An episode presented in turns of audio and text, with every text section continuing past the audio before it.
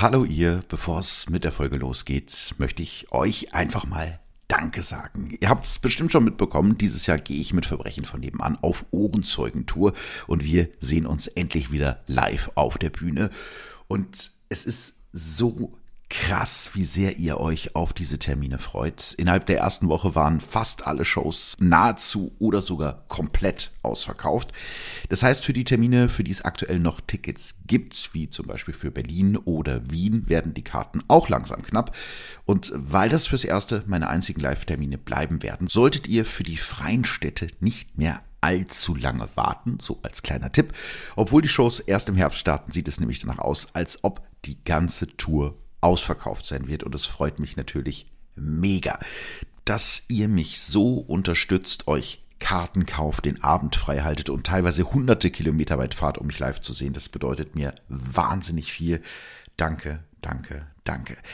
Die letzten Tickets für meine Ohrenzeugentour bekommt ihr auf printyourticket.de bei Eventim und natürlich überall sonst, wo es Tickets gibt. Ich freue mich auf euch.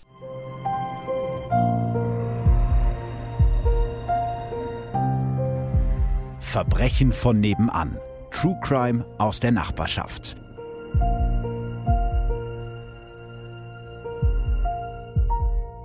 Hallo und herzlich willkommen zu einer neuen Folge Verbrechen von nebenan. Und hallo Ralf. Hallo. Du hast eben hier schon so einen schönen Operngesang eingestimmt, aber das haben wir leider rausgeschnitten. Das haben wir leider rausgeschnitten. Das kannst du irgendwann mal in die in die Outtakes reinpacken. In die Outtakes reinpacken. Ja. Gab es eigentlich dieses Jahr Schwäche?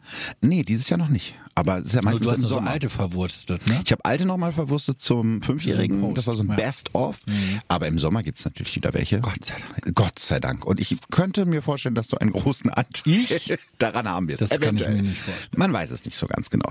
Wir sprechen heute über einen äh, Fall mit äh, wirklich, wirklich, wirklich irren Wendungen und der irgendwie fast zu verrückt klingt, um wahr zu sein.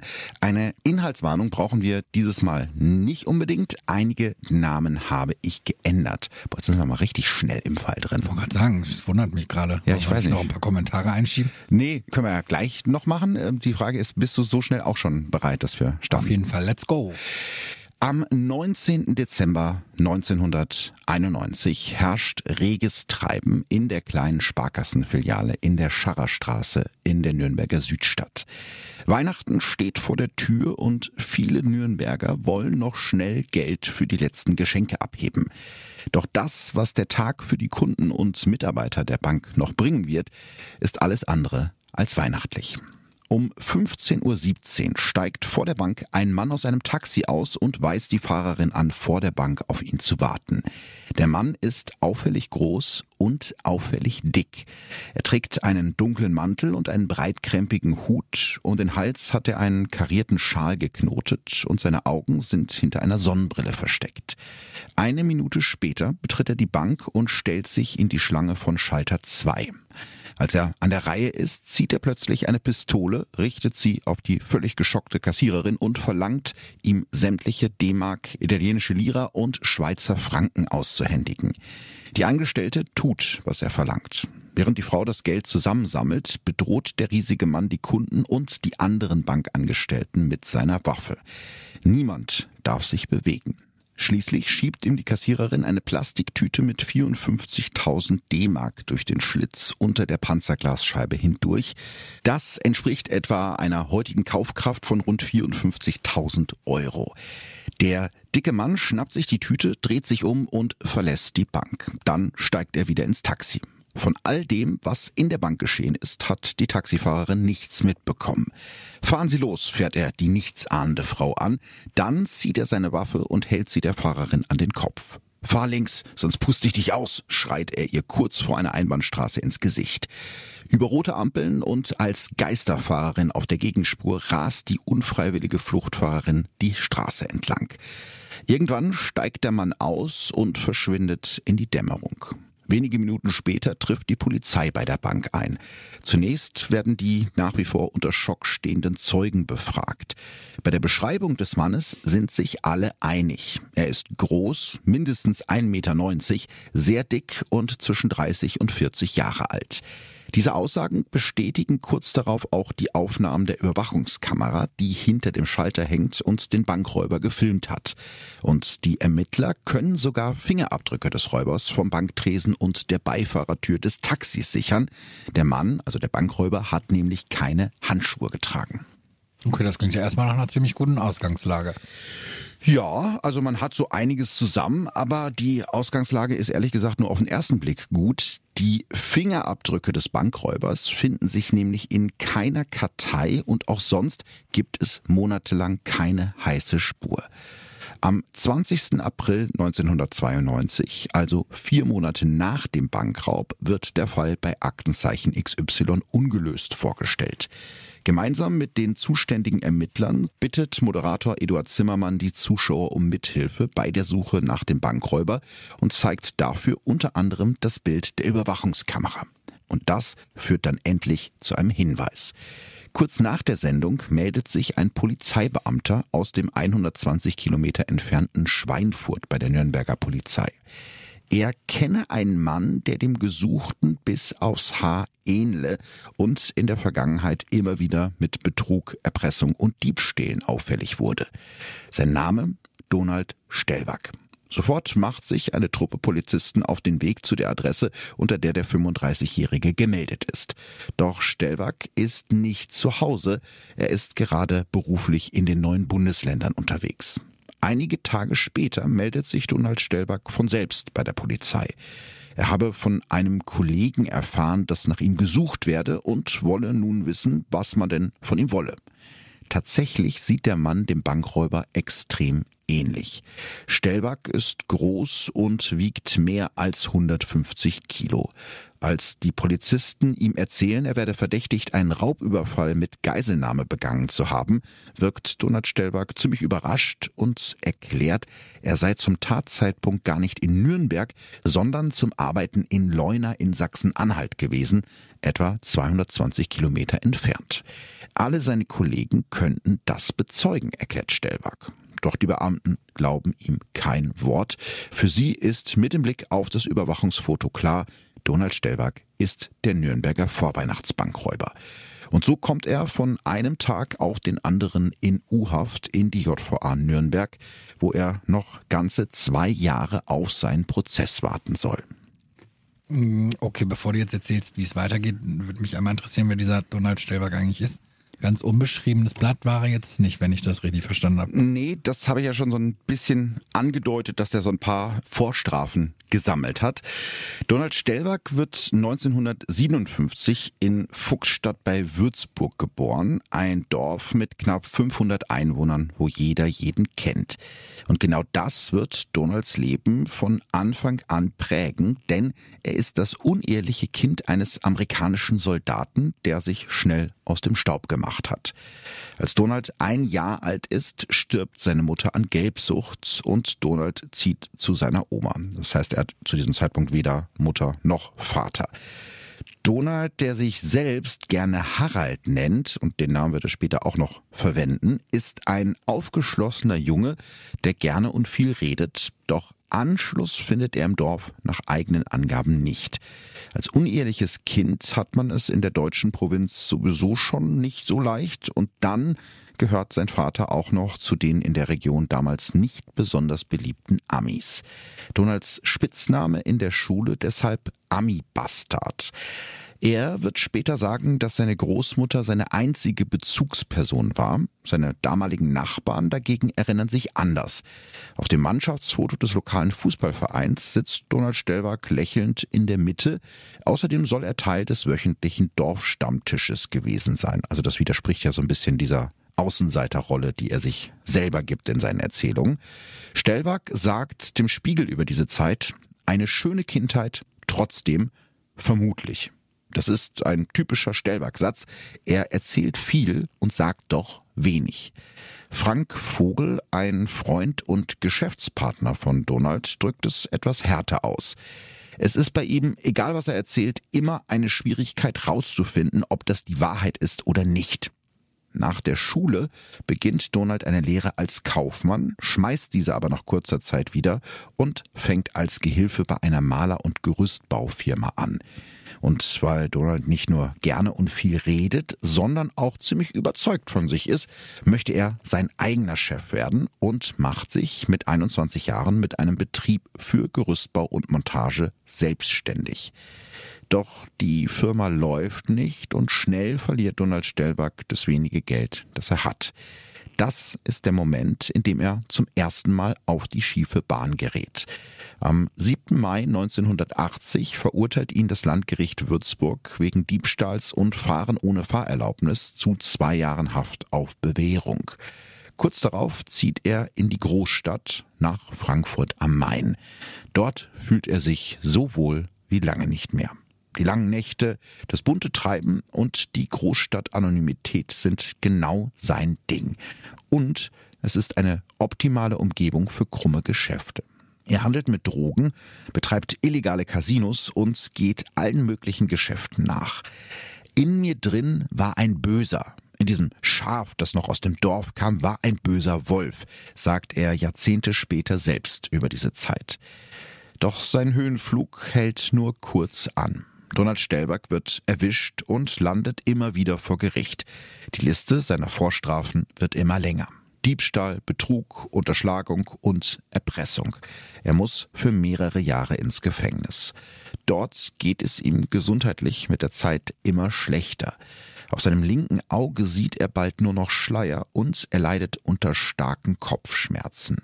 Die Diagnose ein Hirntumor. 1984 wird er durch die Nase an dem Tumor operiert, doch die OP in der Uniklinik Gießen läuft schief und Stellwachs linkes Auge wird beschädigt.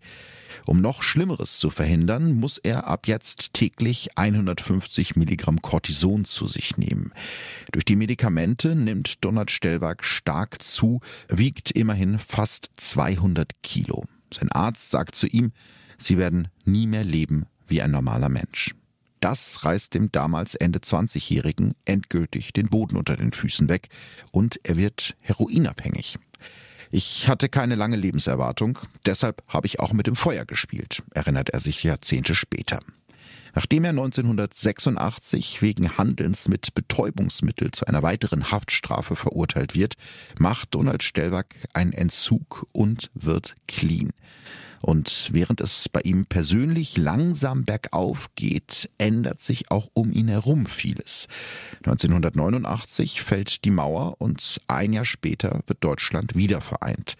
Für den geschäftstüchtigen Stellwag die Möglichkeit, Geld zu verdienen. Er tritt eine Stelle als Hausmeister bei einem Warenvertriebsgroßhandel an, Inoffiziell arbeitet er dort allerdings als etwas ganz anderes, nämlich als Boss einer Drückerkolonne. Vielleicht mal kurz gefragt, weißt du noch, was eine Drückerkolonne ist? Weißt du noch was? Ja, das ist so ein altes Ding, glaube ich. Ja, ja, ich, also ich kann mich da schon noch dran erinnern, das sind doch die Leute, die vor der Haustür stehen und einem dann irgendwie sowas wie einen Stromtarif oder so verkaufen wollen. Ja, ich weiß nicht, ob Stromtarif da auch zu äh, gehört, aber auf jeden Fall so Haustürgeschäfte die jungen Menschen, die das jetzt hier hören, die kennen das wahrscheinlich gar nicht mehr. Aber es ist wirklich so, ich glaube, das gibt es heute in der Form nicht mehr, aber es war früher durchaus mal üblich, dass Personen so an der Haustür geklingelt haben und einem irgendeinen Kram verkaufen wollten. Als es das Internet noch nicht gab. Als es das Internet noch nicht gab, genau. Und da gab es zum Beispiel diese Staubsaugervertreter oder Leute, die Wein verkauft haben oder eben auch die sogenannten Drücker und die haben sich ähm, ja eher auf Zeitschriftenabos spezialisiert und gehen halt von Tür zu Tür und versuchen leicht gläubigen Menschen teilweise mit falschen Versprechungen irgendwelche Abos anzudrehen. Dabei arbeiten sie jetzt nicht unbedingt mit guten Argumenten, sondern setzen ihre Kunden massiv unter Druck und versuchen durch erlogene Schicksalsgeschichten Mitleid zu erregen. Aber auch die Drücker selbst stehen oft ziemlich unter Druck und müssen bestimmte Verkaufsquoten erfüllen. Wer nicht verkauft, wird beschimpft, erniedrigt und sogar körperlich misshandelt. Am Ende profitieren von diesem System nur die Zeitschriftenverlage und die Drückerbosse. Und genau so ein Boss ist Donald Stellwag. Ein Job, der wie die Faust aufs Auge zu ihm passt. Sein Anwalt sagt über Donald Stellwag, er ist ein Verkäufer. Stellwags Freund und Geschäftspartner Frank Vogel beschreibt ihn dagegen so.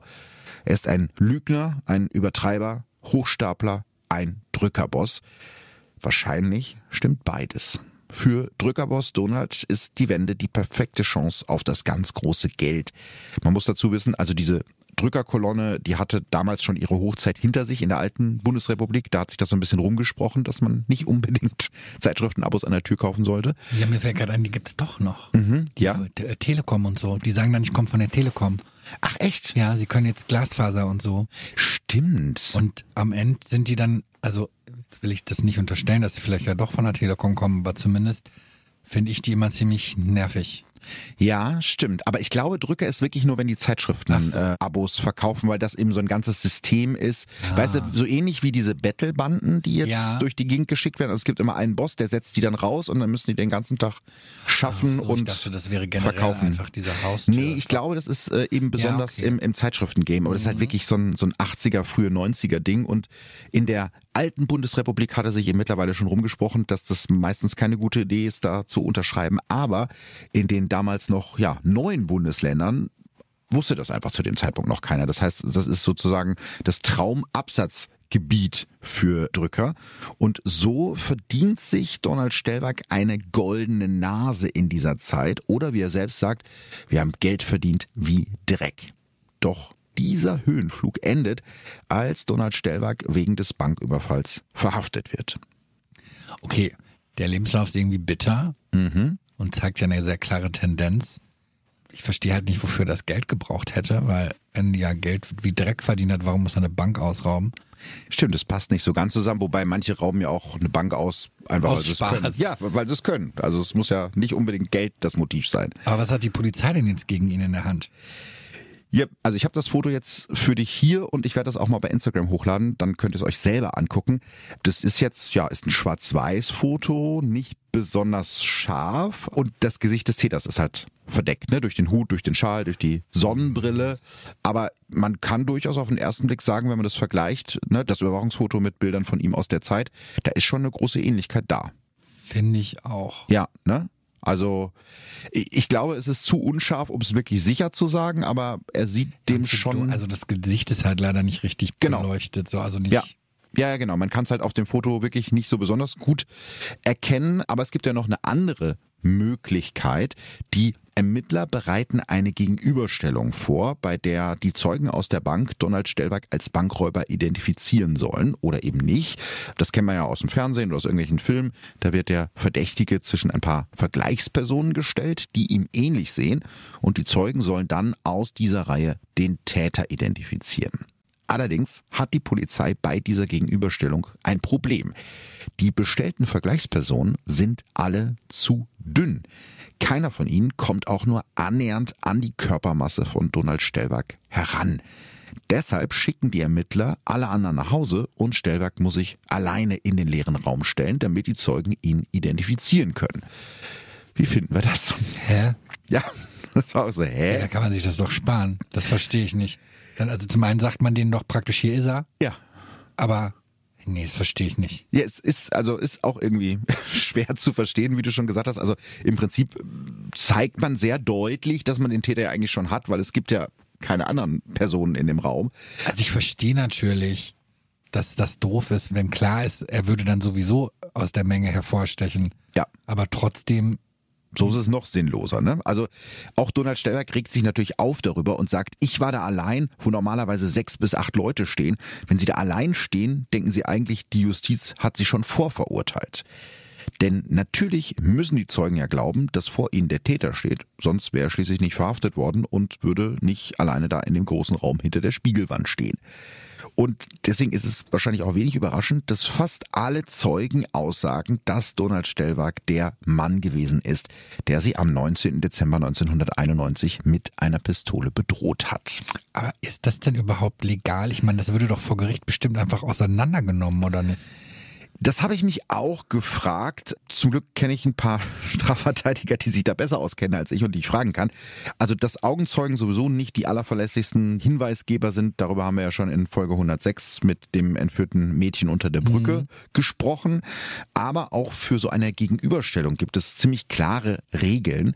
Nummer 18 der Richtlinien für das Strafverfahren und das Bußgeldverfahren lautet, soll durch eine Gegenüberstellung geklärt werden, ob der Beschuldigte der Täter ist, so ist dem Zeugen nicht nur der Beschuldigte, sondern auch eine Reihe anderer Personen gleichen Geschlechts, ähnlichen Alters und ähnlicher Erscheinung gegenüberzustellen, und zwar in einer Form, die nicht erkennen lässt, wer von den Gegenübergestellten der Beschuldigte ist. Das nennt man Wahlgegenüberstellung und genau das ist hier nicht passiert. Also ein guter Anwalt hätte das Ergebnis dieser Gegenüberstellung eigentlich kippen müssen. Damit wäre sie, genau wie du gerade vermutet hast, vor Gericht unbrauchbar geworden. Also eigentlich ist diese Gegenüberstellung kein wirklicher Beweis. Dann gehe ich gerade davon aus, dass, dass, dass er keinen guten Anwalt hatte? Offenbar, weil diese äh, Gegenüberstellung ist nachher in das Gerichtsverfahren mit eingeflossen. Also sie ist nicht gekippt worden. Aber was ist denn mit den Fingerabdrücken am Tatort? Stimmen die denn überein? Nee, also Stellwachs Fingerabdrücke stimmen weder mit denen am Banktresen noch mit denen an der Beifahrertür des Taxis überein. Und das, obwohl er als Täter ja der Letzte gewesen sein muss, der die Taxitür berührt hatte, weil das Taxi ist danach untersucht worden, die Fingerabdrücke sind gesichert worden. Es war halt klar, dass diese Fingerabdrücke vom Bankräuber stammen müssen und nicht von irgendwem sonst. Und deswegen ist es ja schon ein bisschen komisch, dass die jetzt irgendwie nicht mit denen von Donald Stellwag übereinstimmen. Deshalb soll jetzt ein anthropologisches Gutachten endgültig klären, ob Donald Stellwag der Bankräuber auf den Fotos ist. Durchführen soll dieses Gutachten Dr. Claudius Schulz, Humanbiologe und Sachverständiger für anthropologische Vergleichsgutachten. Durch so ein Gutachten soll die Identität einer Person anhand ihrer äußeren Merkmale festgestellt werden. Schulz vergleicht also die Bilder der Überwachungskamera mit Donald Stellwag. Dafür besucht er ihn in seiner Zelle. Dort soll der Verdächtige dann einige Gesichtsausdrücke nachmachen, die auf den Überwachungsbildern zu sehen sind. Daraus fertigt Dr. Schulz Vergleichsbilder an und gleicht diese anhand von 280 Gesichtsmerkmalen mit den Überwachungsbildern ab. Im November 1992 kommt dann sein Ergebnis. Der Gutachter kann Donald Stellwag als Täter nicht ausschließen. Das merken wir uns mal. Ne? Ergebnis war, er kann ihn als Täter nicht ausschließen. Und so bleibt Stellwag, der nach wie vor seine Unschuld beteuert, in Untersuchungshaft und zwar für insgesamt zwei Jahre. Am 25. Januar 1994 beginnt dann vor der siebten Strafkammer des Landgerichtes Nürnberg Fürth der Prozess gegen Donald Stellwag wegen Bankraubes mit Geiselnahme. Außerdem wird er wegen Veruntreuung von 230.000 Mark in einer anderen Sache angeklagt. Für den Angeklagten und die Staatsanwaltschaft gilt es nun, die drei Richter und zwei Schöffen von Stellwags Schuld bzw. Unschuld zu überzeugen. Nach und nach werden die Zeugen aus der Bank vorgeladen. Von ihnen sind sich fünf sicher, dass Stellwerk der Räuber war, zehn sind sich unsicher, also fünf zu 15. Dann wird die Kassiererin befragt, die dem Bankräuber das Geld rausgegeben hat. Für sie besteht kein Zweifel. Er war's. Ich würde sagen zu 95 Prozent. Nein, 99 Prozent. Und auch die Taxifahrerin sieht in Stellwag den Mann, der ihr eine Pistole an den Kopf gehalten hat. Ich bin mir da ganz sicher, ich saß ja direkt neben ihm. Sie erkennen Stellwag, laut ihrer eigenen Aussage, und jetzt halte ich fest, vor allem an seinem Froschmaul und seinen Nikotinfingern. Ist auch nicht schön. Also ist eh nicht schön im Gericht zu sitzen und wenn du dann noch hörst, dass du ein Froschmaul hast und einen Nikotinfinger. Das ist nicht eine Beleidigung. Weiß ich nicht. Sie hat ja. 1992 war das wahrscheinlich. Das war noch. wahrscheinlich, genau. 94, das ist 1994 war es wahrscheinlich ein, eine nette Beschreibung. Er kriegt also vor Gericht ordentlich einen auf den Deckel. Also, wir haben hier relativ viele Aussagen, die auf Stellberg als Täter hindeuten, unter anderem von der Taxifahrerin und von der Kassiererin. Der allerdings beteuert weiter seine Unschuld und, das habe ich ja auch gerade schon gesagt, er hat sogar ein Alibi. So sagen alle seine ehemaligen Kollegen aus der Drückerkolonne aus, aus, dass Donald Stellwag am Tag der Tat bei ihnen in Leuna im Hotel B91 gewesen sei, also mehr als 220 Kilometer vom Tatort entfernt. Und auch der Geschäftsführer des Hotels schwört darauf, dass Stellwag an diesem Tag bei ihm zu Gast war. Er sei bis 14 Uhr im Hotel gewesen, sagt der Geschäftsführer aus. Er hat sogar eine Buchungsbestätigung mitgebracht, die das belegen soll. Wenn diese Aussagen zutreffen, kann Donald Stellwag also um 15.18 Uhr auf keinen Fall am Tatort gewesen sein, einfach weil man die Strecke von Leuna nach Nürnberg in dieser Zeit nicht schaffen kann. Doch das Gericht glaubt den Zeugen nicht. Schließlich seien Stellbags Drückerkollegen von ihm als Chef abhängig. Außerdem sind die meisten von ihnen vorbestraft. Wesentlich glaubwürdiger finden die Richter die Aussage des Gutachters Dr. Claudius Schulz. Über eine Stunde lang redet der Experte über sein Vergleichsgutachten und auch über sich. Schon 50 Mal habe er bei Raubüberfällen ein Identifikationsgutachten angefertigt. Noch nie habe er falsch gelegen. Bei Donald Stellwag habe er sich insbesondere auf die Ohren fokussiert, da Ohren, ähnlich wie ein Fingerabdruck, einzigartig seien und es ein Ohr mit demselben Aussehen nicht zweimal auf der Welt gebe.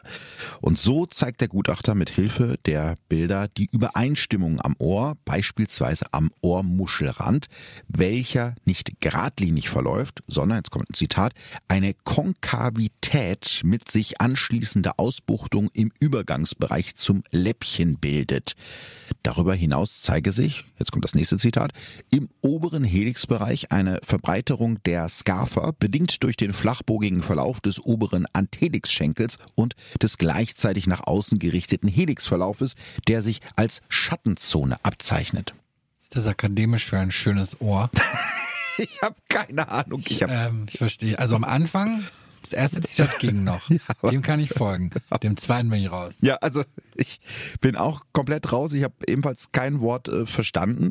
Wichtig ist eigentlich nur, dass Gutachter Schulz, der sich ja am Anfang, wir erinnern uns, nicht festlegen wollte, er wollte ihn als Täter nicht ausschließen, aber es ist ja was anderes, als zu sagen, er war's, dass er jetzt sich auf einmal sicher ist, dass Stellwerk der Täter ist.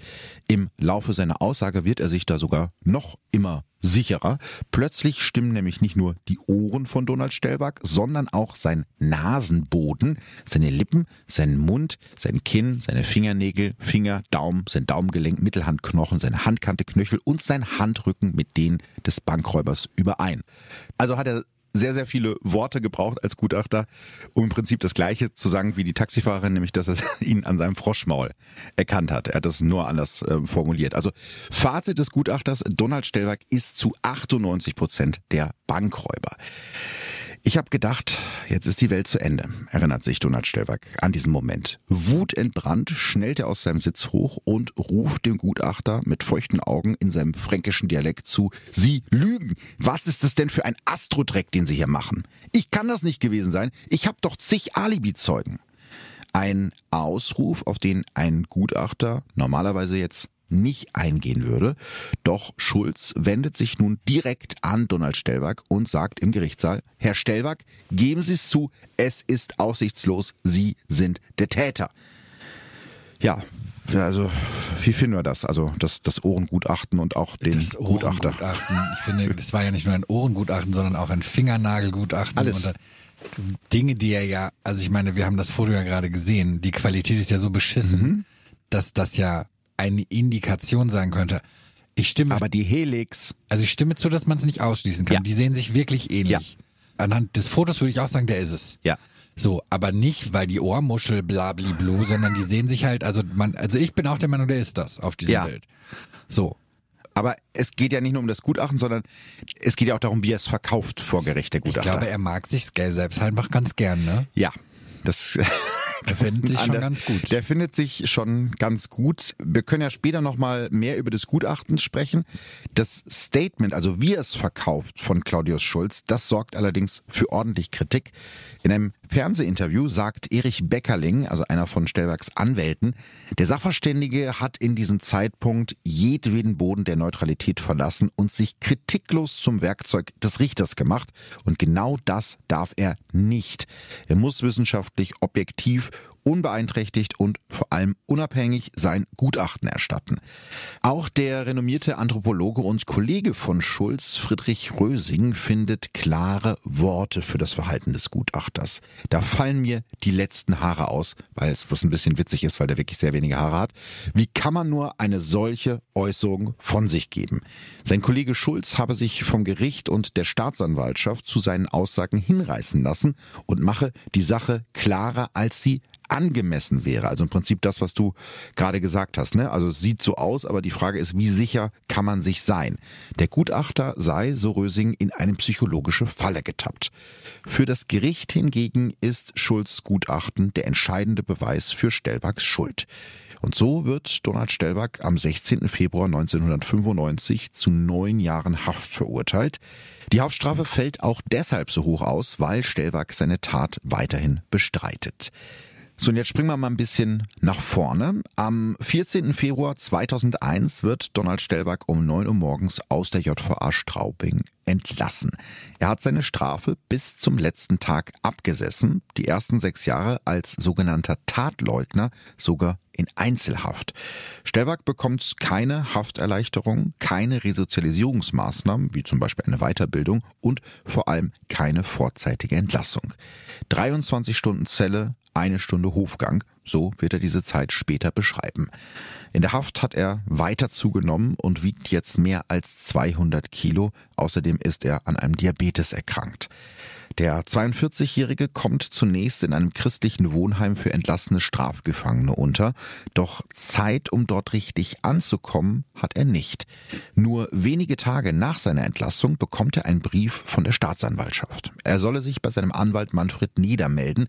Es ginge um einen weiteren Banküberfall mit Geiselnahme. Stellberg fällt die Kinnlade runter. Na klasse, jetzt wirst du entlassen, jetzt drücken die dir schon wieder einen Banküberfall rein und du bist gerade mal erst zehn Tage aus der Haft, denkt er sich damals. Dementsprechend wütend poltert er an diesem Tag in das Büro seines Verteidigers. Was für ein Banküberfall! Ich kann ja kaum laufen! Doch als Anwalt Neder ihm eröffnet, worum es geht, staunt Stellback nicht schlecht. Vor kurzem habe ein Mann aus Stuttgart namens Frank Michael G. die Nürnberger Postbank überfallen und sei auf frischer Tat geschnappt worden. Der Mann sei circa 1,90 Meter groß und sehr dick.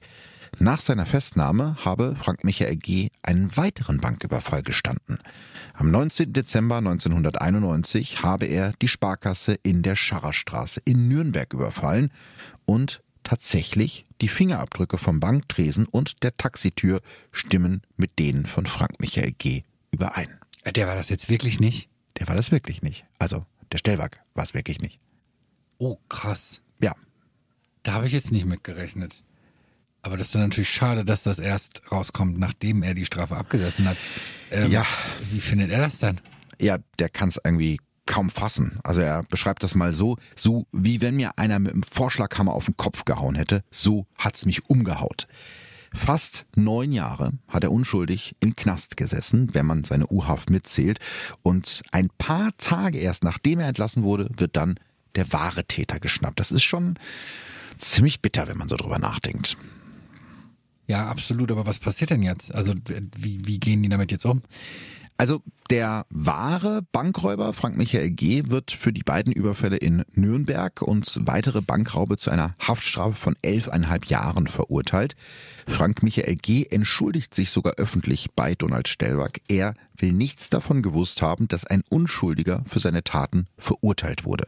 Was ich mir ehrlich gesagt fast nicht vorstellen kann, wenn man aus der Gegend kommt und irgendwie auch die Presse verfolgt, weil man will ja wissen, ob die einem auf der Spur sind. Also das kommt mir ein Sicher, dass man bisschen. da die Presse verfolgt. Also wenn ich ein Bankräuber wäre, würde ich in die Zeitung Du bist gucken. jetzt aber auch hochintelligent, ne? Also, also die Verurteilung von Donald Stellwag war schon dort zumindest in der Region sehr präsent. Das war ein Prozess, über den arg berichtet wurde, aber wir wissen ja auch nicht, ob der Frank Michael G. nicht zwischenzeitlich irgendwie nach Spanien abgehauen ist oder so. Jedenfalls entschuldigt er sich dafür und sagt, ich wusste nicht, dass da jemand anderes in den äh, Knast gekommen ist. Am 6. Dezember 2001 wird Donald Stellwag offiziell freigesprochen. Für die neun Jahre, die er zu Unrecht im Knast gesessen hat, erhält er eine Haftentschädigung von 20 Mark am Tag. Allerdings werden ihm die Unterkunft und das Essen im Knast abgezogen. was ich auch krass finde, aber das hatten wir ja schon in einigen Folgen. Mhm. Ich überlege gerade, ich weiß, was ich die Stunde verdiene und dann finde ich das schon deutlich bitter, 20 Mark am Tag zu bekommen. Das ist bitter. Ich glaube, das wäre für jeden bitter, weil es ist ja nicht nur das Geld, was einem flöten geht, sondern du verlierst ja wirklich Leben. Ne? Also, ja, absolut. keine Ahnung, du kriegst nichts mit, was deine Verwandten machen. Vielleicht sterben Menschen in der Zeit, du kannst nicht auf die Beerdigung gehen. Also die noch die Kost und Logis ja, ab. Das weil das Essen in, im Gefängnis bestimmt richtig, richtig das lecker ja, war. Das, das bestimmt, aber ja. Ähm, also er erhält am Ende für neun verlorene Lebensjahre 24.000 Euro Entschädigung. Da war ja gerade die Umstellung auf Euro. Von den Beteiligten des ersten Verfahrens gegen ihn entschuldigt sich niemand bei Donald Stellwag. Mittlerweile sind zahlreiche Medien auf den Fall aufmerksam geworden und schon bald gilt Donald Stellwag als Deutschlands bekanntestes Justizopfer. So dreht der WDR eine Doku über ihn und er wird in zahlreiche Talkshows wie Maischberger oder Kerner eingeladen, wo er seine Geschichte erzählt. Und als nach wie vor gewiefter Geschäftsmann lässt er sich dafür bezahlen. Für 10.000 Euro verkauft er seine Geschichte an einen Privatsender. Seine Auftritte in Talkshows lässt er sich mit 500 bis 1000 Euro entlohnen. Zusätzlich trägt er bei allen Auftritten Merchandise einer Biermarke als Product Placement, wodurch er eigenen Angaben zufolge einen Großteil seines Geldes macht. Also es ist schon irgendwie ein krasser Move, sich mit so einem Biercappy da so Niki Lauda mäßig irgendwie in so eine Talkshow zu setzen. Andererseits geschäftstüchtig ist ja, er. Ja, genau. Er hat ja auch alles Recht der Welt dazu, seinen Fall zu Geld zu machen, weil er war schließlich das, das Opfer und er soll da meinetwegen dann auch gerne dran verdienen. Er schildert natürlich dann, das ist der Vorteil, dass er eingeladen ist, vor allem seine Sicht der Dinge. Jeder Tag war wie die Hölle. Ich wurde der Justiz ausgeliefert und damit psychisch auszukommen ist pervers, lässt er seine Anfangszeit in der JVA Nürnberg Revue passieren. Jeden Tag denkst du, es kommt der Brief vom Anwalt, dass sie freigelassen werden. In seiner Zeit in Haft hat Stellwag wegen seiner gesundheitlichen Probleme die meiste Zeit im Bett gelegen. Sein Urteil kennt er mittlerweile auswendig. Also er hat sehr viel Zeit gehabt, das Urteil auswendig zu lernen. In einem WDR-Interview erzählt er, wenn Sie so eine lange Haftstrafe haben und Sie wissen, dass Sie unschuldig sind, dann wird diese Strafe unendlich, weil diese psychische Belastung, die ist so enorm, dass die Gefahr eines Selbstmordes sehr hoch ist. So oft habe ich daran gedacht, mich umzubringen, weil ich in einer aussichtslosen Lage war. Dazu sei die Isolation im Gefängnis gekommen. In etlichen Talkshows erzählt Stellwag, wie er von den anderen Häftlingen ferngehalten wurde. Niemand hat mit mir geredet, niemand. Das war für mich wie Folter. Sie werden abgesondert von allen Menschen, von allen Gefangenen, sagt er beispielsweise einmal. Nicht mal ein Radio oder ein Fernseher habe er besessen. Ganz so einsam, wie er es in den Interviews und Talkrunden darstellt, ist Stellwag allerdings nicht. Dass er gerne mal an der Wahrheit schraubt, das haben wir ja schon erfahren. Ich denke, dass er manchmal Sachen und Geschichten organisiert, damit er wieder ins Rampenlicht gestellt wird, sagt beispielsweise Stellwags Geschäftspartner und Freund Frank Vogel über ihn. Auf der Krankenstation der JVA lernt Donald Stellwag beispielsweise damals Falk Simang kennen, ein ehemaliger Söldner, der unter anderem im Jugoslawienkrieg gekämpft hat und dort zwei Kameraden ermordet haben soll. Seit 1995 sitzt Simang deshalb in Haft. Donald und er verstehen sich auf Anhieb und freunden sich an. Schnell gibt Simank Donald den Spitznamen Big Mac, unter dem man ihn nun im Knast kennt. Mit Simanks Hilfe nutzt Stellwag sein Talent, Leute für sich zu gewinnen, aus. Er ist sowas wie ein Rattenfänger. Er kann Leute für sich einnehmen und er kann die Leute laufen lassen für sich, so Stellwags Anwalt. Und genau das macht Stellwag im Knast. Zwar ist er aufgrund seiner Krankheit und jetzt nicht aufgrund seines mangelnden Geständnisses, so wie er es erzählt, abgesondert von den Gefangenen. Also er ist auf der Krankenstation, weil er krank ist und nicht, weil die im Gefängnis ihm irgendwie besonders quälen wollen. Er schafft es aber trotzdem, sich ein Netzwerk aufzubauen. Von Mitgefangenen lässt Stellwag sich Luxuswaren schmuggeln, Wärter und Pflegepersonal besticht er. So mangelt es Big Mac nie an Zigaretten und gutem Essen, das sein neuer Kumpel Falk Simang für die beiden in der Lazarettküche kocht. Schon bald ist Stellwag eine Legende im Straubinger Gefängnis. Es war eigentlich bei uns wie bei Goodfellas, erinnert sich Stellwag Jahrzehnte später an diese Zeit. Und der Söldner Simang ergänzt, ein Leben wie die Made im Speck. Was es gab, das hatten wir. Also Knast kann offenbar auch schöne Seiten haben. In den Talkshows erzählt Donald Stellback davon nichts. Da klagt er lieber über die aus seiner Sicht so schrecklichen Haftbedingungen. Warum er das in seinen Erzählungen vergisst, genau wie seine Vergangenheit als Drückerboss. Seine Antwort darauf, soll ich erzählen, dass wir im Gefängnis gelebt haben wie Gott in Frankreich? Geht das die Gesellschaft was an? Naja, ob ich mich jetzt moralisch mit dem anfreunden würde, wohl eher nicht. Nee. Aber auf der anderen Seite ist halt trotzdem Opfer der Justiz, ne? Ja, das stimmt. Also das muss man dann irgendwie ein bisschen trennen, aber ich meine damit nur, man muss halt bei dem, was er erzählt, auch so in Talkshows oder Interviews immer so ein bisschen vorsichtig sein und ich glaube immer so ein Stückchen abziehen von dem, was er erzählt, um auf die Wahrheit zu kommen. Also er übertreibt gerne, Ja, schmückt er gerne möchte, aus. Ich wollte sagen, er möchte halt das Opfer sein, jetzt ganz gerne, obwohl Ja, sie mir eigentlich. ist er ja auch. Naja, und Moment, aber der wurde doch auch noch wegen was anderem angeklagt, Ja, oder? genau. War das auch noch mit einem Verurteilungsgrund? Weil Das war ja genau, das war auch Teil des Urteils. Also genau, das ist ein ganz wichtiger Punkt. Er ist ein Justizopfer, was den Banküberfall ja, angeht. Aber er wurde auch noch wegen was anderem. Genau, er wurde eben auch wegen der Unterschlagung von, ich glaube, 230.000 Mark äh, Mhm. verurteilt. Und diese Tat hat er begangen. Das heißt also, er ist, wenn man das sagen kann, in Teilen ein Justizopfer. Okay, also er wäre, das muss ich tatsächlich zugeben. Ja. Das ist dann ja schon auch wichtig, weil dann saß er jetzt ja nicht komplett unschuldig da drin. Aber nichtsdestotrotz wird der Hauptanteil ja wahrscheinlich wegen dem Banküberfall gewesen ja, sein. genau. Also das stimmt, er ist kein völliges Justizopfer, er hat nicht ganz unschuldig im Knast gesessen, aber eben auch das vergisst er ganz gerne zu erzählen, wenn er seine Aber Geschichte jetzt habe ich mal erzählt. Mhm. eine Frage. Er ist der Meinung, er ist unschuldig Ja. im Knast. Haben die da keine Revision oder sowas eingelegt oder ein Gegengutachten, was weiß ich? Also nichts, was Erfolg gehabt hätte. Also Revision äh, bezieht sich ja sowieso nur darauf, dass es irgendwelche Rechtsfehler im Urteil Ach gab so, und die okay. hat es damals wohl und die waren zumindest nicht erkennbar und Der äh, Gutachter? Das ja. Doch, das war doch ein Rechtsfehler. ja, der, der, das war kein, kein Rechtsfehler im klassischen Sinne. Zum Gutachter äh, kommen wir äh, gleich noch. Ich muss noch eine Sache erzählen, die wirklich komplett irre ist. Eigentlich hätte nämlich viel früher rauskommen müssen, dass Donald Stellberg zumindest was den Bankraub angeht, unschuldig ist. Denn als er bereits fünf Jahre hinter Gittern sitzt, überfällt ein besonders dicker und ziemlich großer Bankräuber eine Bank in Ulm. Der Bankräuber verlangt dabei deutsches, italienisches und Schweizer Geld, genau wie bei dem Banküberfall im Dezember 91 in Nürnberg, für den Stellwag zu dieser Zeit in Haft sitzt. Was glaubst du, was die Ulmer Ermittler nach diesem Bankraub in Ulm machen? Also stellen sie die Verbindung her, stellen sie sie nicht Ich her. wollte jetzt gerade sagen, wahrscheinlich gehen sie hin und wollen ihn nochmal verhaften. Du bist gar nicht so weit von der Wahrheit entfernt, was wirklich sehr, sehr komisch ist, aber es ist so. Die Ermittler fahren in die JVA Straubing und verhören Donald Stellwag. ja? Klar, natürlich. Ja. Also er kann es zwar nachweislich nicht gewesen sein, weil er im Knast sitzt, ist eigentlich das beste Alibi, was man haben kann, aber die Ermittler glauben trotzdem, dass Stellwag irgendwie in der Sache mit drin steckt, was ja auch irgendwie ganz komisch ist, weil warum sollte er, wenn er in der Sache mit drin steckt, jemanden beauftragen, der genauso aussieht wie er?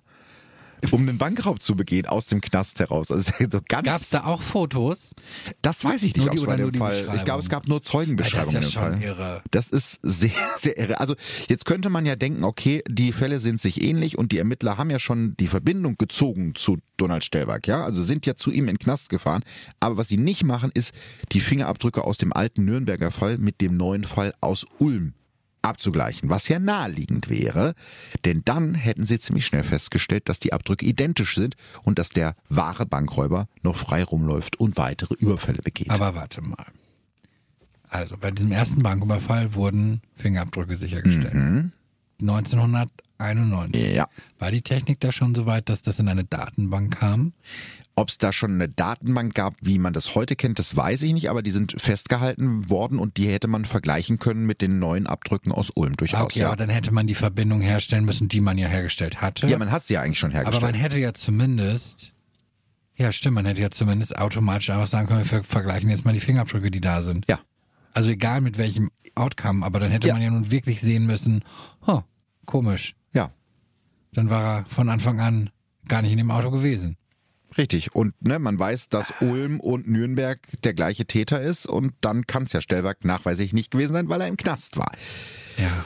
Für die Leute geschlampt. Da haben die Leute dicke geschlampt. Für Donald Stellwag gibt es vor allem eine Person die Schuld daran trägt, dass er jahrelang unschuldig im Knast saß. Gutachter Claudius Schulz. Er hat komplett meine Seele zerstört, sagt Stellberg über den Anthropologen.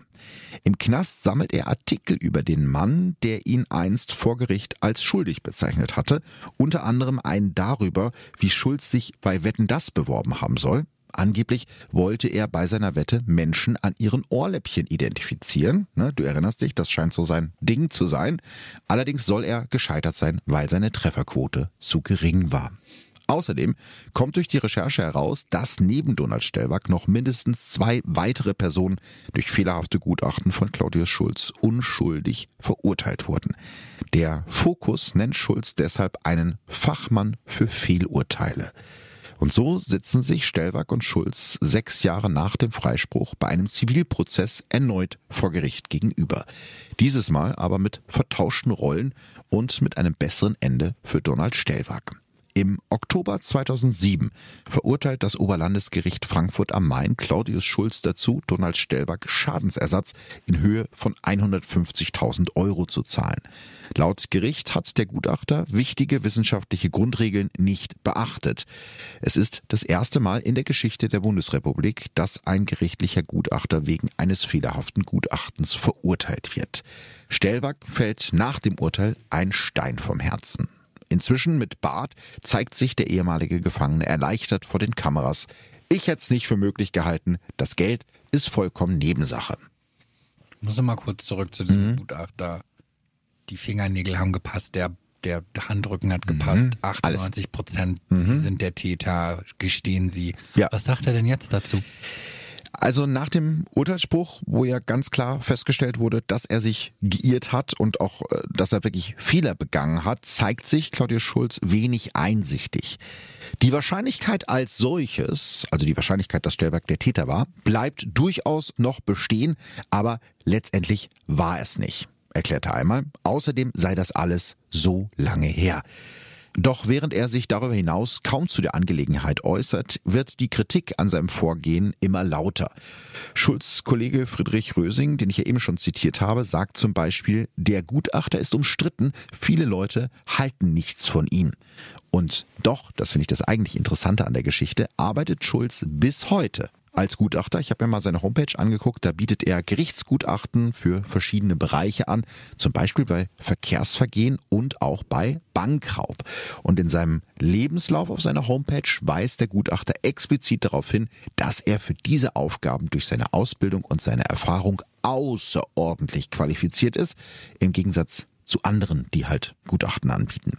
2015 kommt durch eine Anfrage einer grünen Politikerin heraus, dass Claudius Schulz von der bayerischen Polizei fleißig mit Aufträgen versorgt wird.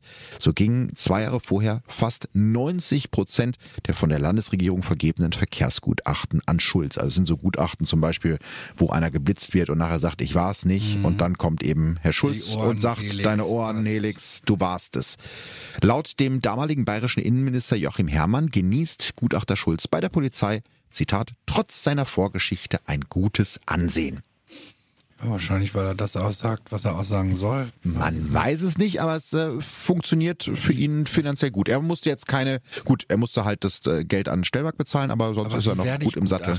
Kann ich auch Gutachter sein? Ja, du musst halt irgendein Betätigungsfeld haben. haben. wo du dich aber auskennst. Ich, da keine, ich muss da nicht akkreditiert werden. Doch, es gibt vom Gericht bestellte Gutachter. Das muss ich nochmal. Äh, ja, die gibt's vom Gericht, aber, ja. aber könnte die Verteidigung mich jetzt nicht trotzdem einfach aufrufen? Ja, das, doch, das stimmt. Ja, natürlich. also, sagen, das ist ein Gutachter, weil der genau. hat schon mal im Büro gearbeitet gearbeitet. Also sagen wir mal, ich wäre, es gibt einen Prozess wegen Pokémon, dann würde ich dich als Gutachter das wäre, vor nein, Gericht. Wenn es um dein Leben geht, solltest du mich als Gutachter, weil ich weiß alles über dich.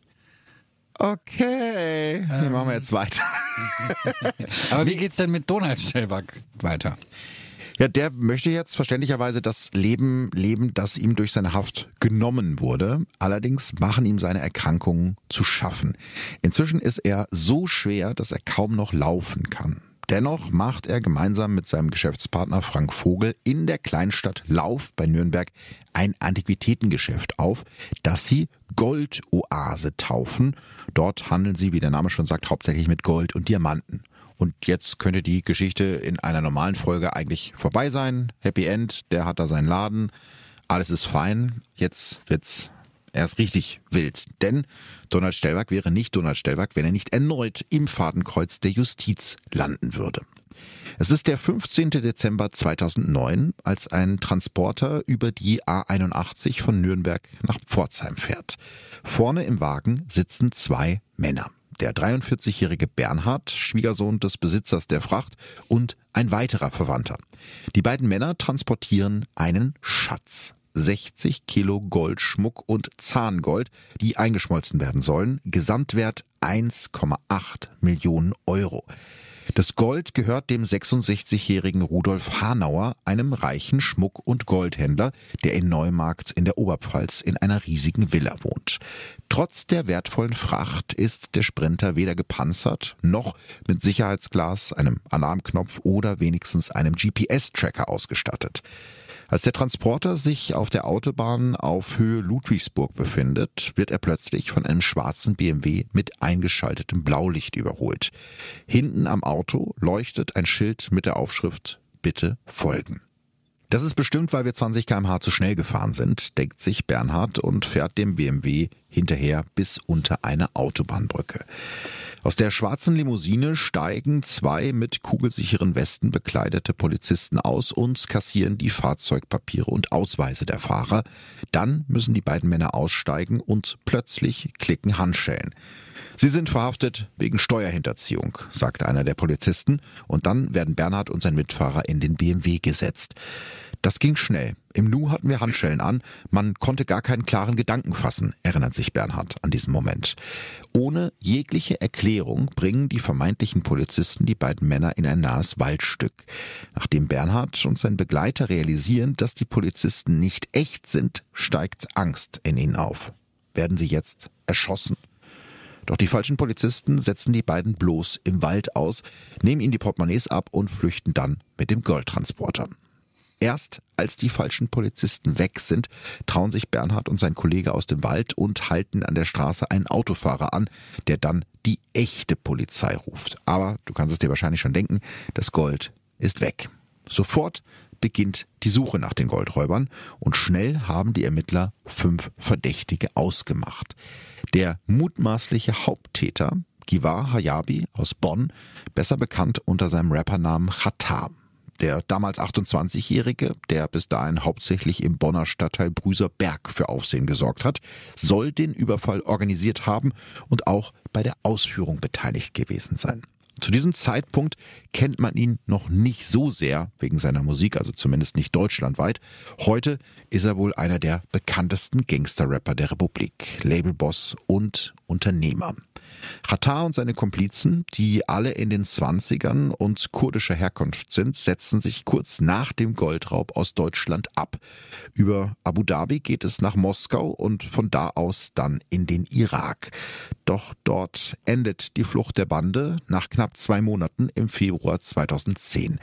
Khatar und seine Komplizen werden vom kurdischen Geheimdienst geschnappt. Damit sie den Aufenthaltsort des Goldes verraten, werden die Männer nach eigenen Angaben gefoltert, unter anderem mit Elektroschocks und heißen Metallplatten, wodurch sie Verbrennungen und Knochenbrüche erleiden. Wo sie das Gold versteckt haben, erzählen sie trotzdem nicht.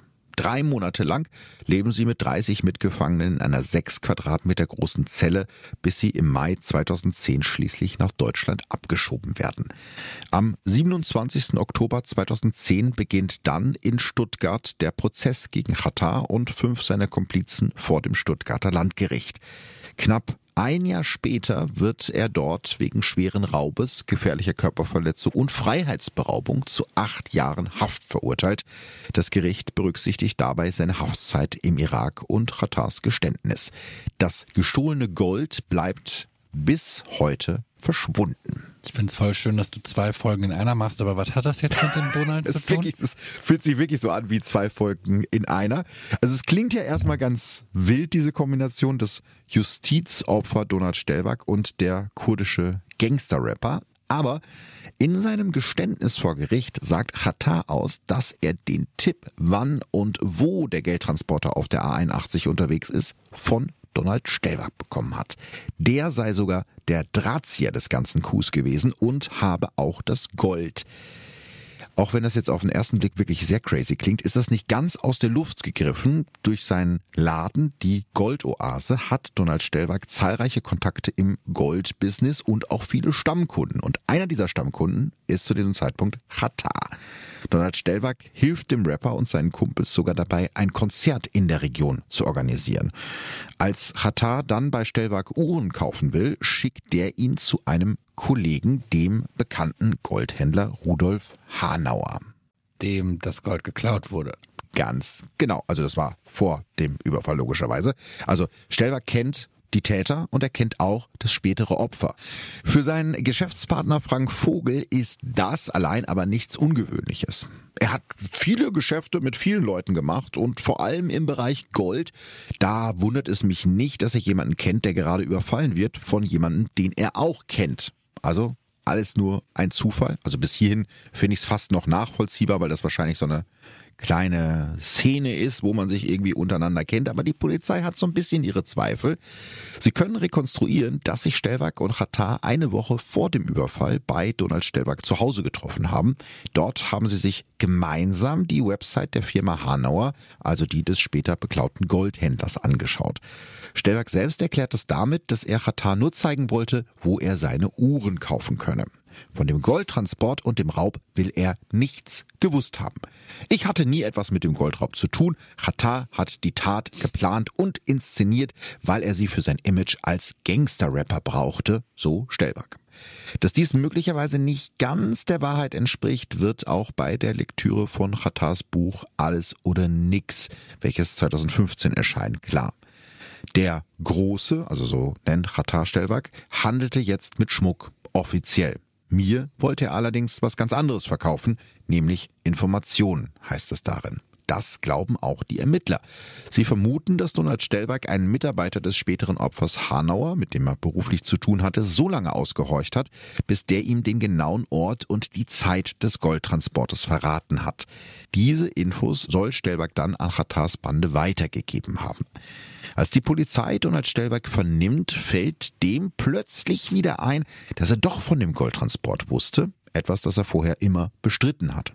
Allerdings habe er keine Details gewusst oder gar weitergegeben. Auch das Stuttgarter Landgericht glaubt, dass Stellwag an der Tat beteiligt war.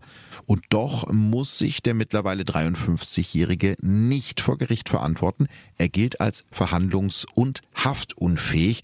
Das Thema hatten wir in Folge 113 schon mal angeschnitten. Ähm, soll ich noch mal kurz erklären, was dazu? Ja, bitte. Also ich wäre jetzt auch witzig, wenn du sagst, nein, nee, ich war, nicht. ich war am überlegen, ob ich jetzt nein sage, weil also ich kann mich schon noch dran erinnern, aber es wäre schön, wenn für du uns diejenigen, noch mal erleuchtest. Das hast du, du, sehr ja schön. Einen, du hast auch einen Lehrauftrag. Ich habe einen Lehrauftrag heute an der True Crime Uni. Eine Haftunfähigkeit wird dann ausgesprochen, wenn der gesundheitliche Zustand eines Verurteilten einen Gefängnisaufenthalt unmöglich macht. Das kann durch eine schwere psychische, aber auch äh, durch eine körperliche Erkrankung der Fall sein. Wichtig ist dafür nur, dass diese Krankheit im Vollzugskrankenhaus, also in Haft, nicht angemessen behandelt werden kann. Wenn das der Fall ist, wird der betroffenen Person ein Strafaufschub oder eine Strafunterbrechung gewährt. Das heißt aber normalerweise nicht, dass eine Person nie in den Knast muss. Also eine lebenslange Haftunfähigkeit gibt es eigentlich nicht. Doch genau das versuchen Donald Stellwag und sein Verteidiger Manfred Neder jetzt zu erreichen. Der mehr als 200 Kilo schwere Stellwag ist laut ihren Angaben nahezu blind, ans Bett gefesselt und kann nicht mal selbstständig auf die Toilette gehen. Und tatsächlich, der Amtsarzt, der Stellbergs Haftunfähigkeit feststellen soll, kennt ihn bereits von seinen Talkshow-Auftritten als Justizopfer und bescheinigt ihm sowohl verhandlungs- als auch haftunfähig zu sein. Damit sind strafrechtliche Ermittlungen gegen ihn nahezu sinnlos, wie eine Münchner Zeitung damals schreibt. Diesen Freifahrtschein nutzen wohl auch Hattar und seine Bande. In seiner Biografie schreibt der Rapper, die Sache mit dem Verbleib des Goldes haben wir so gedribbelt, dass wir es auf den Großen schieben konnten. Er war so schwer krank, dass er nichts zu befürchten hatte. Der Große rettete uns auf diese Weise den Arsch. Also halten wir fest, Stellwag muss sich nicht verantworten für seine eventuelle Mittäterschaft äh, an diesem Goldraub. Im August 2015 ermittelt dann die Justiz ein weiteres Mal gegen ihn. Diesmal geht es um einen Schweizer Geschäftsmann, der von einem deutschen Schmuckhändler für 300.000 Euro Uhrwerke kaufen will. Doch die kommen nie bei ihm in der Schweiz an und das Geld ist auch futsch. Als der Schmuckhändler deshalb vor Gericht landet, behauptet er, sein Nachbar Donald Stellwag habe den Betrug eingefädelt und auch das ganze Geld kassiert. Doch Stellwag ist für die Ermittler und auch für die Staatsanwaltschaft im Jahr 2015 nicht mehr aufzufinden. Moment mal. Haft- und verhandlungsunfähig, aber fluchtfähig ist er schon?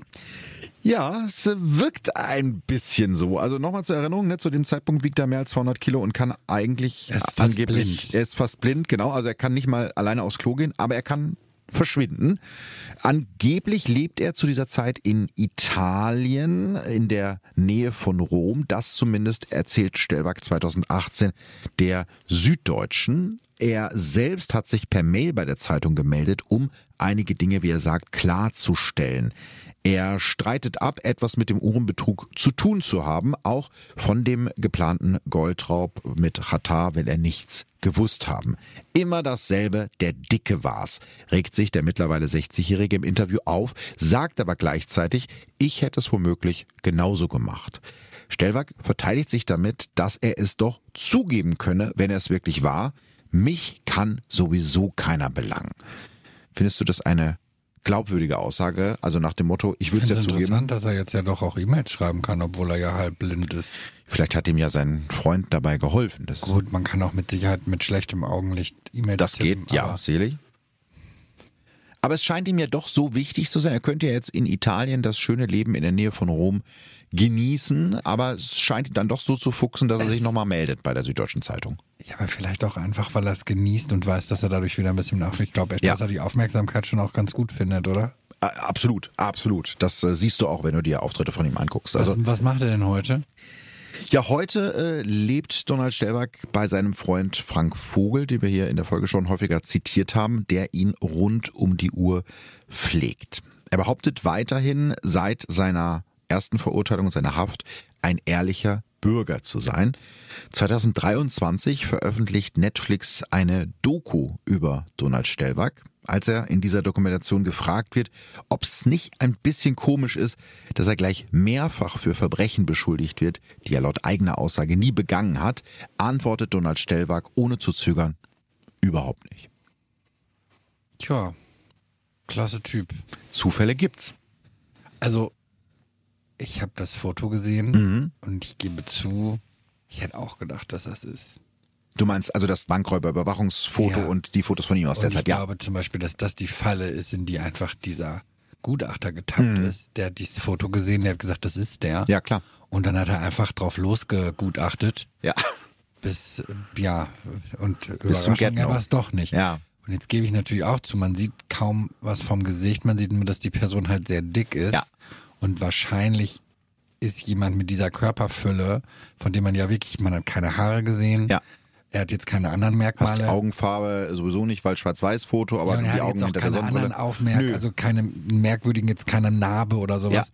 Und dementsprechend würde ich jetzt mal behaupten, dass jeder mit dem Gewicht wahrscheinlich ähnlich aussehen könnte. Unter dem Aspekt, also das, was ich halt ganz klar sagen muss, ist, natürlich war er größtenteils unschuldig verurteilt. Ich glaube aber, wenn er jetzt da nicht eingesessen hätte, dann wäre er halt spätestens wahrscheinlich ein Jahr später dann doch wegen irgendwas reingekommen. Weil so, so ganz mit der Legalität scheint es ihm ja. Ja, das, also es ist schon, es ist schon zufällig, dass er da immer irgendwie in was Ich wollte sagen, reinschlittert. Goldoase macht auch, also nicht, dass ich jetzt irgendwelche Goldhändler hier äh, gleich Ihr dürft uns gerne möchte. Gold schicken. Gold nehme ich immer, aber bitte dann Barren. Richtig. Aber es ist ja schon eher fragwürdig, ob der jemals dann auf legalem Fuß gelebt hat. Und dazu kommt, glaube ich, auch, dass er ja ein bisschen es doch drauf angelegt hat, Mhm. nochmal in die Presse zu kommen, glaube ich. Ja, vor allem zumindest zu dem Zeitpunkt, als er ja dann schon nach Italien, wie auch immer, Und gekommen er war ist. ja nun anscheinend auch im Gefängnis sehr gut vernetzt. Ja, ja. Das heißt, er ist da mit wahnsinnig vielen Kontakten rausgegangen. Ja, also ich kann, ich kann mir auch nicht so ganz vorstellen, dass er bei diesem, bei diesem Goldraub äh, so ganz unschuldig ja, ist. ich jetzt auch etwas fragwürdig. Ich meine, gut, sie, naja, wobei, sie können sie mir nicht mehr, mehr nicht, nicht nachweisen, sondern es kommt einfach zu keiner Verhandlung. Das ist ja auch irgendwie crazy. Ja, es kommt zu keiner. Also für mich wirklich der überzeugendste Punkt ist, dass das Stellwerk halt in den ersten Vernehmungen was ganz anderes erzählt hat, nämlich dass er von diesem Raub gar nichts wusste, ja, und dass er auch äh, gar nichts erzählt haben will und dann auf einmal fällt ihm ein, ach, habe ich vielleicht doch Der war bei ihm eventuell. zu Hause und sie haben sich die Internetseite Ja. von ihm angeguckt. Also ich glaube, auffälliger geht's nicht. Das, was mich gerade wundert, ist, Wo ist das Gold? Naja, das hat doch der Chata eigentlich zugegeben, oder nicht, dass er es selber hat, oder? Nee, er hat gesagt, das ist irgendwo in Deutschland versteckt. Ja, Also mein er- letzter aber Stand war Ende irgendwo im hat Rhein versenkt Aber am oder so. Ende hat er ja zugegeben, dass der Dicke es nicht hatte. Oder Genau. der Große, wie hat er ihn genannt? Der Große, ja. Entschuldigung, der Große. Ja, das ist natürlich auch etwas, wenn du dir diese Doku anschaust, eigentlich ein Argument, was dafür spricht, dass, dass der Donald Stellwerk da vielleicht nicht mit drin hing oder nicht so groß mit drin hing. Also wenn du dir anguckst, wie er jetzt lebt, also es ist jetzt kein besonders tolles, luxuriöses Leben, was er da in Deutschland führt. Also er krank den ganzen Tag im Bett und wenn er das Gold hätte, dann hätte er sicher, keine Ahnung, irgendwie eine ja Privatkrankenhaus nicht, ne? in Ich meine, Tralala. vielleicht, das heißt ja nicht, dass er sich in der Wohnung ablichtet, in der er sonst so, äh, Stimmt. oder dass er, dass er andere Laster hat, mit denen er das bezahlt. Ja. Essen zum Beispiel. Ja. Aber das, was ich eher glaube, ist tatsächlich, dass er in irgendeiner Art und Weise einen Anteil bekommen Ja, hätte, aber vielleicht nicht bekommen hat, weil es halt dann so schiefgegangen ist und klar war, wenn er jetzt da irgendeine Zahlung fließt oder so, Stimmt, das dann könnte auch kriegen sein. sie es natürlich mit, wobei, die überweist man ja nicht sowas, ne? Also, PayPal. ja, PayPal für Freunde. Hallo, ich habe da eine Überweisung mit Verwendungszweck Überfall. Also, liebe Leute, macht Oh Gott, das haben demnächst wir- mal so, wenn ihr das haben wir illegale früher Sachen immer macht. gemacht, ne? Kannst du dich Ah, da noch dran man so erinnern? ganz, ja, die- auch Oh Gott, das ist so peinlich, ich weirden- schäme mich da so Ja, für. ich finde das auch mittlerweile echt grenzwertig. Mit Wir haben früher so mit 13, 14, weil wir es mega witzig fanden, so mal, an- es gab so ein Überweisungsterminal mit bei uns in 13, der 14 hast du doch noch kein Bankkonto. Klar. Mit Überweisungen tätigen? Ja, kann sein, dass es 15 war, aber auf jeden Fall noch nicht so verantwortungsvolles Also Alter. ich habe noch nie, also ich würde behaupten, ab 16 hatte ich eine Meinetwegen, vielleicht war ich auch 16. Ich glaube, du warst 20, Nein, das als man stimmt. angefangen hat, Leuten Geld zu Nein, nein, überweisen. pass auf. Was, Pass wo auf. hattest denn du Geld? Nein, das war Hattest zur du so viel Schul- Jetzt hör mir doch mal, du hörst mir auch wirklich nie zu. Also, Also das ich war, habe schon, ich habe schon mit 14 Banking gemacht. nein, es Mein war, Name ist Philipp Fleiter und ich bin ein Banker. ja, und Probleme sind nur dornige Chancen. Nein, also, das war auf jeden Fall zur Schulzeit, es war noch nicht in der Oberstufe. Da durfte man noch nicht ins Dorf gehen, offiziell von der Schule aus, also nicht in der Stadt sich erwischen lassen. Und dann bin ich mit Freundinnen immer zur Bank gelaufen und dann gab es so ein Überweisungsterminal, da haben wir so ein Cent Sachen uns hin und her überwiesen und uns dann irgendwelche, Und wahrscheinlich 90 Cent Gebühren bezahlt. keine Ahnung, bestimmt. Die haben doch früher immer was. Ja, gekostet. Wahrscheinlich. Und haben dann irgendwelche äh, komischen Beleidigungen und möchte gern lustigen Sachen ins Okay, nee, und ich kenne es Betreff eher so, dass man sich dann so früher sexuelle so, ich krieg Dienste noch, und so. Ich krieg noch, genau, ich krieg noch 20 Euro von dir und dann kam Sex, Drugs und Rock'n'Roll. Und ich bin mir gerade nicht mehr sicher, ob das sogar eine Geschichte war, die du mir mal erzählt hast oder irgendein Bekannter, der dann tatsächlich mal von der Bank angerufen wurde und gefragt hätte, äh, er solle doch mal darauf achten, was für äh, Geldeingänge er hätte, weil da würde ständig irgendwas mit Drogen und sowas stehen. Ja, also das müssen sich tatsächlich Leute angucken. Ich weiß nicht, ob es heute immer noch so ist bei der Technik, aber äh, ich kenne einige Leute, die im Bankwesen Was ich gearbeitet super haben. spannend fände, weil wer wäre denn so bescheuert? Und wird es da als reinschreiben. Verwendungszweck dann Ja. wirklich zu sagen, äh, ja, äh, hier für Ja, die oder- Entsorgung der Leiche. Oder hier hiding in plain sight, also dass man Ach so. ja, ja, genau. man macht's richtig auffällig Ja, und dann. Ja. also ich entschuldige mich bei allen Bankmitarbeiterinnen und Bankmitarbeitern, die vor keine Ahnung vielen Jahren so peinliche Überweisungen von mir tätigen mussten. Stimmt, die wurden damals bestimmt alle noch händisch eingegeben. Oh Gott, das ah, nee, tut mir so das leid. Terminal gemacht. Ja, aber vielleicht, Nee. das muss trotzdem, glaube ich, einer freigeben. Das heißt, ich stelle mir das so vor wie in Gringotts, das dann unten so Ich stelle mir das richtig, nein, ich stelle mir das so vor, dass so- richtig genervt waren, schon wieder einen Cent von, von so diesem einem Fleiter. Gott, das tut mir so leid. Ah, äh, ja, also äh, sind wir noch kurz abgebogen am Ende. Also was für ein Fall, um jetzt wieder den, den Bogen zu schlagen. Wie du schon sagst, das sind eigentlich zwei Fälle in einem so, ne? Die Genau. gar nicht so richtig zusammenpassen wollen. Nee, und wurde der Qatar jetzt Mhm. verurteilt? Der Katar ist äh, verurteilt worden, hat seine Strafe Auch für diese- abgesessen. ah, okay, dann- ja, ja, dann für den verstehe ich Gott. Er und seine fünf. Komplizen, Ja, okay, genau. da habe ich, das habe ich gerade irgendwie wieder ausgeblendet, weil ich gerade dachte, das ist ja Es hat ihm karrieretechnisch nicht geschadet, sagen wir mal so. Sorry. Jetzt ein Ich kann mir ja mal eine CD schicken. Ich Mit CD-File. heute noch. Oh Gott, das ist so ein Boomer-Podcast heute. Ich, oh Gott, oh Gott. Nee, also der ist. Wir sind Äh, keine Boomer, wir sind Elder Millennials. Wir sind Millennials. Willst du mich gerade verarschen? Du bist dachtest, vielleicht du älter. Boomer? Nein, aber es ist eine Wir, du? Du bist, Vorsichtig. du bist älter als ich. Das kann man schon mal ruhig Willst du mich festhalten. gerade Du bist älter als ich. Sechs Monate? Haben oder nicht haben. Ich sehe, das ufert hier ein bisschen aus. Oh Gott. Also ich wollte damit eigentlich nur sagen, Chata hat es nicht geschadet, weil es ist tatsächlich so, dass er jetzt so ein bisschen, weißt du, er ist der Gangster-Rapper, er hat das... Und wo äh, macht der so Musik? Ist das so einer wie hier, wie heißen die alle? Contra K oder so?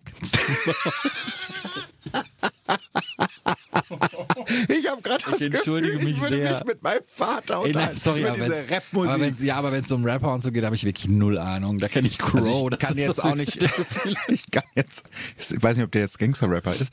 Äh, Crow, nein. ich kenne Bushido, den habe ich sogar mal getroffen. Bushido, der macht ja denn noch Musik, der macht doch jetzt Der macht so hier Podcast bei so. RTL doch Plus. jetzt, ich wollte gerade sagen, der ist doch jetzt ganz Podcast-Kollege grounded. von mir. ja, ja, ja, so, äh, super. Nee, es gibt doch hier diese ganzen, die haben ja, es gibt so ganz viele mit so Masken und so, so Gedöns. Ja, die haben so Masken. Redest, du wahrscheinlich selber wieder. Ich meine nicht Sido, es gibt noch so einen Nein, mit so ich weiß, Maske. die, ich kenne die auch alle. Mir fallen die Namen nur gerade nicht ein. Weil das sind, ich meine Contra K und so, die sind tatsächlich, das sind, und die Ja. machen dann aber auch so, hier, hau die Schlampe weg und so einen Unsinn. Ja, ja, das ist ja, ja, aber also Katar kann zumindest für Ja, sich. das, Ja, das, das unterschreibt Herr Fleiter. Nein, Herr ich Fleiter findet, das sollte man machen. Überhaupt gar nicht, aber das ist halt Teil von Gangster-Rap und die Art so zu reden ist ja Teil der Genau, Kunstform. Ja, und ich ja finde ich vollkommen, finde ich, äh, vollkommen Also Rap an sich, Ja, ja. vollkommen okay, aber also das, äh, das, das stört mich nicht. Vollkommen, also Antisemitismus und Frauenfeindlichkeit und äh, Homophobie ist nie cool. Aber wie gesagt, hat es nicht geschadet. Der hat sich als richtiger Gangster-Rapper, real Gangster-Rapper äh, inszenieren können, hat ein Buch drüber geschrieben und es gibt jetzt sogar einen äh, Kinofilm. Also ich dachte, du kommst jetzt auch nächste Woche bei mir zu Gast. Nein, es gibt auch einen Kinofilm, ich glaube, aus dem letzten Jahr von äh, Fatih Akin, glaube ich sogar. Rheingold heißt der, wo das Ganze Und da geht es um wurde. diesen Fall. Da geht es um den Und Goldraub. spielt der Große Donald Stellberg. Das weiß ich nicht. Vielleicht sollten wir mal zusammen. Äh, in den Film gehen. nee, der ist, ist ja nicht mehr im Kino, aber wir gucken uns den mal an. Aus Okay. Recherchegründen. Aus Recherchegründen mit Und Alkohol. mit Alkohol, äh, vielleicht auch das. Und äh, in der Zwischenzeit schickt uns gerne Gold. Wenn ihr Goldhändler seid und wollt uns einen Gefallen tun, Auch schickt uns einfach Gold. Schmuck ist Ist okay. sehr gerne genommen. Echter. Aber bitte keine Drückerkolonnen vorbeischicken. Nein, die möchten wir nicht. Okay, es war halt ein bisschen eine crazy Folge. Wir hatten beide Lavawasser getrunken. Ich äh, entschuldige mich bei allen, die sich das jetzt anhören müssen. Ich hoffe, ihr hattet genauso viel Spaß wie wir. Und wenn nicht, ist auch nicht schlimm. Wir hatten Spaß. Das ist die Hauptsache. Ciao, Kakao. Tschüss. Verbrechen von nebenan. True Crime aus der Nachbarschaft. Mehr Infos und Fotos zu unseren Fällen findet ihr auf unserer Facebook- und unserer Instagram-Seite.